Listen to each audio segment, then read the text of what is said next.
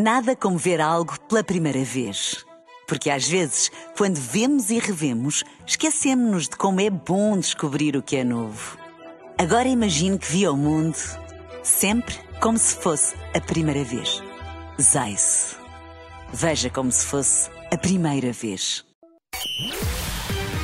Bola Branca. Os títulos em bola branca a esta hora. O assalto do Sporting ao primeiro lugar, as lesões de Alain Varela e João Mário no Porto e o momento de Roger Schmidt no Benfica, visto por Luís Mateus, autor do livro Schmidtologia. A bola branca no T3 com Luís Aresta. Olá, Luís, boa tarde. Olá, boa tarde. Há um lastro de dificuldades no Benfica de Roger Schmidt que vem do final da época passada. A análise em bola branca de Luís Mateus, jornalista de A Bola, autor do livro Schmidtologia, as ideias do revolucionário que chegou, viu e conquistou a luz. Para Luís Mateus, há pontos de contacto entre este início irregular de temporada e o final da última época, onde Roger Schmidt acabou por ser bem sucedido porque antes tinha tomado um bom conjunto de decisões ao ponto de ter excedido as expectativas. Acho que a primeira época no Benfica acaba por correr bem demais. Ou seja, ele acaba por acertar na maior parte das suas decisões, acaba por encontrar os jogadores certos para aquilo que pretendia. Para o início da, da, última, da última, temporada e para o início de esta, a, diferença é abismal. Se olharmos para o fim da última temporada e o início de esta, as coisas são um bocadinho mais próximas. Ou seja, parece-me que o, o, problema não vem só de, de, desta época, vem também um pouco da época passada. Na temporada anterior, em que quase tudo lhe correu bem, foi relativamente fácil ao treinador do Benfica lidar com a pressão. Este ano, perante maus resultados e apesar de se manter coerente no que pretende para a equipa, vem ao de cima ao lado mais impulsivo de Roger Schmidt. Parece que ele não conseguiu resolver nestes tempos todos é a forma como lida com a pressão. Não, não, não, não especificamente nas decisões que toma. Acho que as decisões que toma são sempre coerentes com a sua ideia, com a sua filosofia. Acho que no momento em que é confrontado com, com perguntas um bocadinho mais críticas ou, ou, a carregar um bocadinho mais de, de, suspeição pelo momento da equipa, acho que a partir desse momento ele perde claramente o controle. Isso não é de hoje, está, está claramente inerente a toda a sua carreira. Ele, ele, na terceira época em Leverkusen acaba por ter momentos muito parecidos com o que já tivemos esta, esta temporada nas salas de imprensa. O que o protegeu na época passada foram sobretudo os resultados que foram quase sempre positivos e isso permitiu-lhe ter essa, essa capacidade de lidar com, com a imprensa de uma forma diferente. Na opinião de Luís Mateus, não serão as chegadas de Prestiani e de Pedro Malheiro a resolver as carências imediatas do plantel do Benfica. A queda da confiança dos benfiquistas em Roger Schmidt dependerá daquilo que for o acerto das decisões no mercado de inverno. O Benfica tem que resolver claramente ser muito mais assertivo neste mercado do que for. Não me parece que as indicações que têm sido dadas em termos de nomes têm sido cá para fora. Prestiani é claramente um jogador de aposta de futuro, vai ter que se ambientar, é um jogador muito novo. Uh, o Malheiro, não sei se neste momento tem condições para agarrar a titularidade como lateral direito do Benfica, embora seja um nome promissor do futebol português. Portanto, há aqui nomes que não me parece que, neste momento, esses nomes sejam para que o adote o plantel de uma maior capacidade. Isso poderá ser um bocadinho problemático para o Benfica nesta altura. Luís Mateus, jornalista de bola, autor do livro Schmitologia. O Benfica pode ver o Sporting afastar-se da liderança do campeonato caso vença esta noite o Gil Vicente. O comentador da Renascença, Francisco Guimarães, assinala os fatores que convergem para o sucesso leonino em Alvalade. O Sporting parte para este jogo cheio de confiança.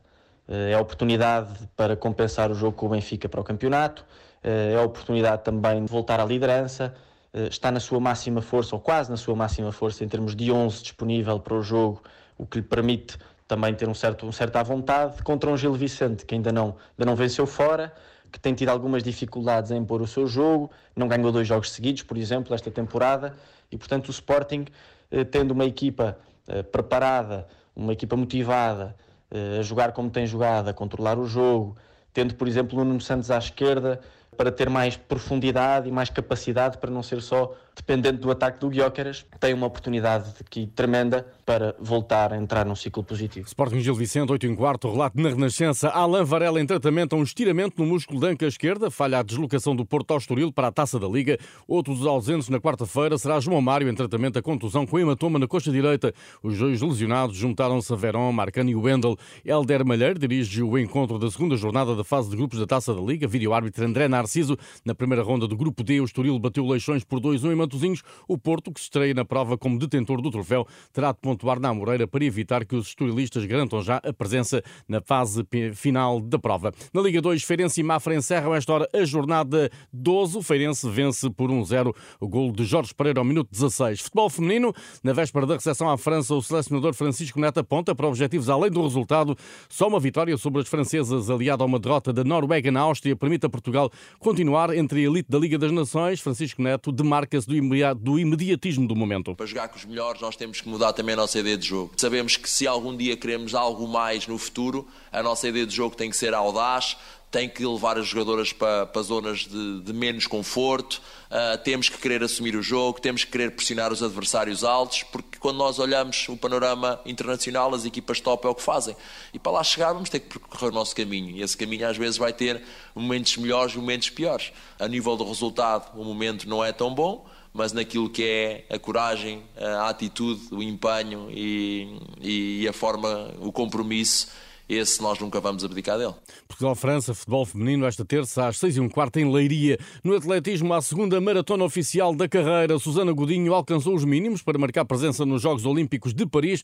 Em entrevista à Renascença, a atleta do Recreio d'Agde admite ainda não ter caído em si depois de fazer história a nível pessoal na maratona de Valência, onde foi apenas com o objetivo de melhorar a sua performance. Como era a minha segunda maratona, o, o grande objetivo era mesmo bater o meu recorde, recorde pessoal.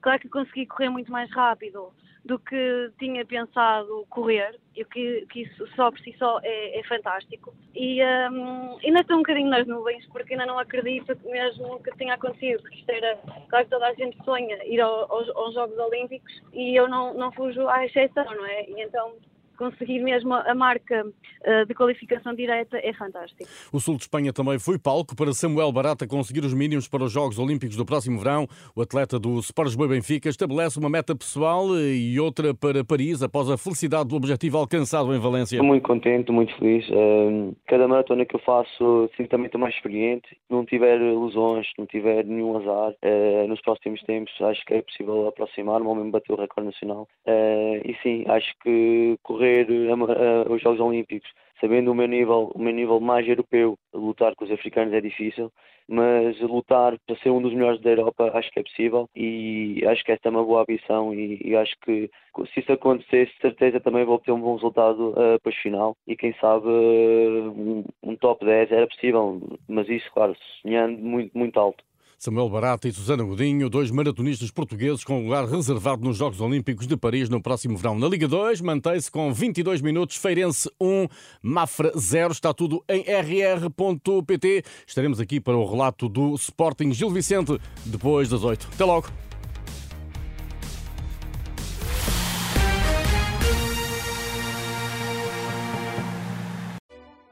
Nada como ver algo pela primeira vez. Porque às vezes, quando vemos e revemos, esquecemos-nos de como é bom descobrir o que é novo. Agora imagine que viu o mundo sempre como se fosse a primeira vez. Zais. Veja como se fosse a primeira vez.